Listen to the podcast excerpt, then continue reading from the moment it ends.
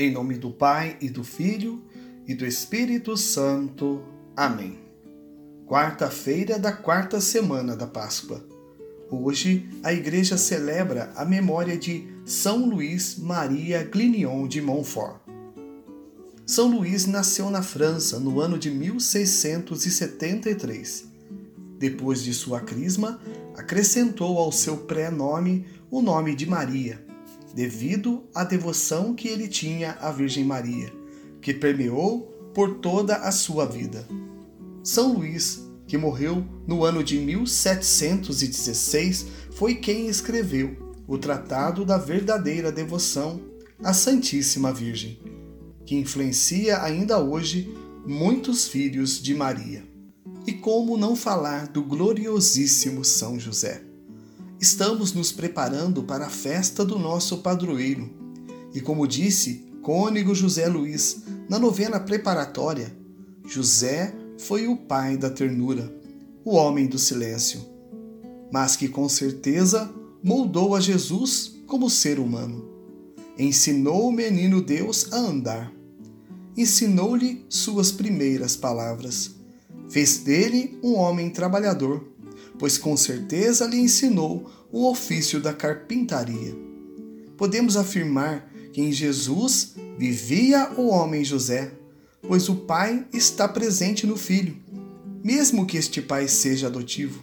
Não importa.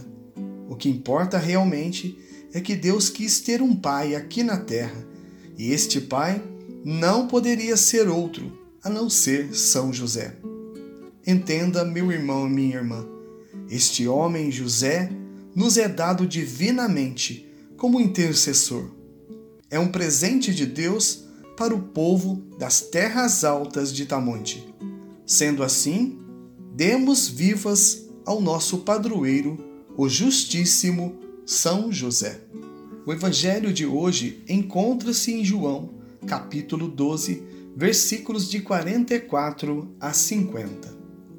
Naquele tempo, Jesus exclamou em alta voz: Quem crê em mim, não é em mim que crê, mas naquele que me enviou. Quem me vê, vê aquele que me enviou. Eu vim ao mundo como luz, para que todo aquele que crê em mim não permaneça nas trevas. Se alguém ouvir as minhas palavras e não as observar, eu não o julgo, porque eu não vim para julgar o mundo, mas para salvá-lo. Quem me rejeita e não aceita as minhas palavras já tem o seu juiz. A palavra que eu falei o julgará no último dia, porque eu não falei por mim mesmo, mas o Pai que me enviou, ele é quem me ordenou o que eu devia dizer e falar e eu sei que o seu mandamento é vida eterna. Portanto, o que eu digo, eu o digo conforme o Pai me falou. Palavra da salvação. Glória a vós, Senhor. Meus irmãos e minhas irmãs, a todos vós, graça e paz da parte de Deus, nosso Pai, e do Senhor Jesus Cristo. A vida eterna. Jesus, através de sua vinda, paixão, morte e ressurreição, nos trouxe a salvação, a vida eterna. Disto todos nós temos entendimento. Mas por que é tão difícil para o homem aceitar que Deus é o único caminho a se seguir? Por que o homem reluta no propósito de tentar viver sem Deus? Jesus não condena, ele salva Assim está escrito no Evangelho de hoje. Mas isso não quer dizer que podemos viver uma vida desregrada e pecaminosa, pensando que Deus irá resolver todas as coisas. Afinal, Ele é misericordioso e tudo perdoa.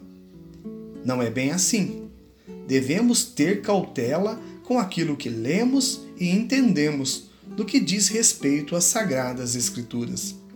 D. Alberto Taveira, arcebispo de Belém do Pará, nos alerta para o risco de sermos extremamente fundamentalistas, ou seja, de levarmos tudo ao pé da letra, ou de sermos relativistas e achar que Deus deve se moldar à nossa vontade e não ao contrário. Deus ama o homem e quer a sua salvação. No livro O Primeiro Amor do Mundo, Dom Fulton nos ensina que Deus tem dentro de si conceitos de tudo no universo. Como o arquiteto tem em mente a planta da casa antes de ser construída, assim Deus tem em sua mente uma ideia arquetípica de cada flor, pássaro, árvore, primavera e melodia. Todas as criaturas inferiores ao homem correspondem ao padrão que habita a mente de Deus.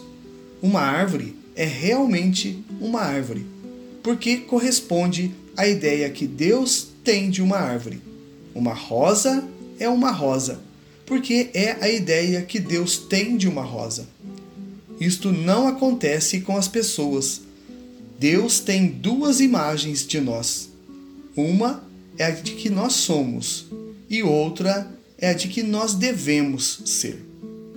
Isso nos mostra que nem sempre somos aquilo que Deus almejou, pretendeu, pois Deus sempre quer o melhor para nós, mas nem sempre estamos dispostos a entendê-lo. Na palavra lida, ouvida e entendida, construímos um canal direto para com Deus, uma linha de entendimento. E este entendimento deve ser inteligente, deve ser ambientado, já que o texto, embora sempre atual, tem dois mil anos ou até mais devemos sempre buscar a essência, aquilo que contribui para o nosso crescimento espiritual. Jesus deixa bem claro para nós: quem me rejeita e não aceita as minhas palavras já tem o seu juiz. A palavra que eu falei o julgará no último dia. Jesus não nos obriga a nada, nem a amá-lo e muito menos a segui-lo. A escolha é nossa, os riscos também, mas deixa bem claro que somos nós que nos condenamos ao deixarmos de estar sob a sua luz, nos afastando do seu amor e, por consequência, mergulhando nas trevas do pecado e de uma vida sem Deus.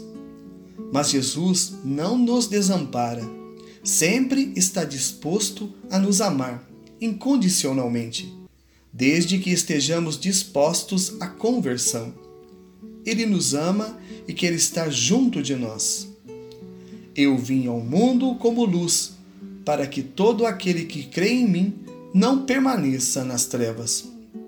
Então, não percamos tempo, não nos escondamos nas trevas do pecado de uma vida sem Deus. É tempo de voltar para o Senhor e participar das maravilhas de viver a vida em Cristo. É tempo de contemplar a ressurreição na sua essência, não como um projeto a ser conquistado, mas como uma realidade palpável que já pode ser vivida aqui, agora, e que se estenderá por todos os séculos. Pois afinal, o que são mil anos para Deus? Nada. Ele é o Senhor do tempo Senhor da glória, o Deus Altíssimo. Amém. Roguemos a Imaculada Conceição, a sua poderosa intercessão. A vossa proteção recorremos, Santa Mãe de Deus. Não desprezeis as nossas súplicas em nossas necessidades, mas livrai-nos sempre de todos os perigos. Ó Virgem gloriosa e bendita. Amém.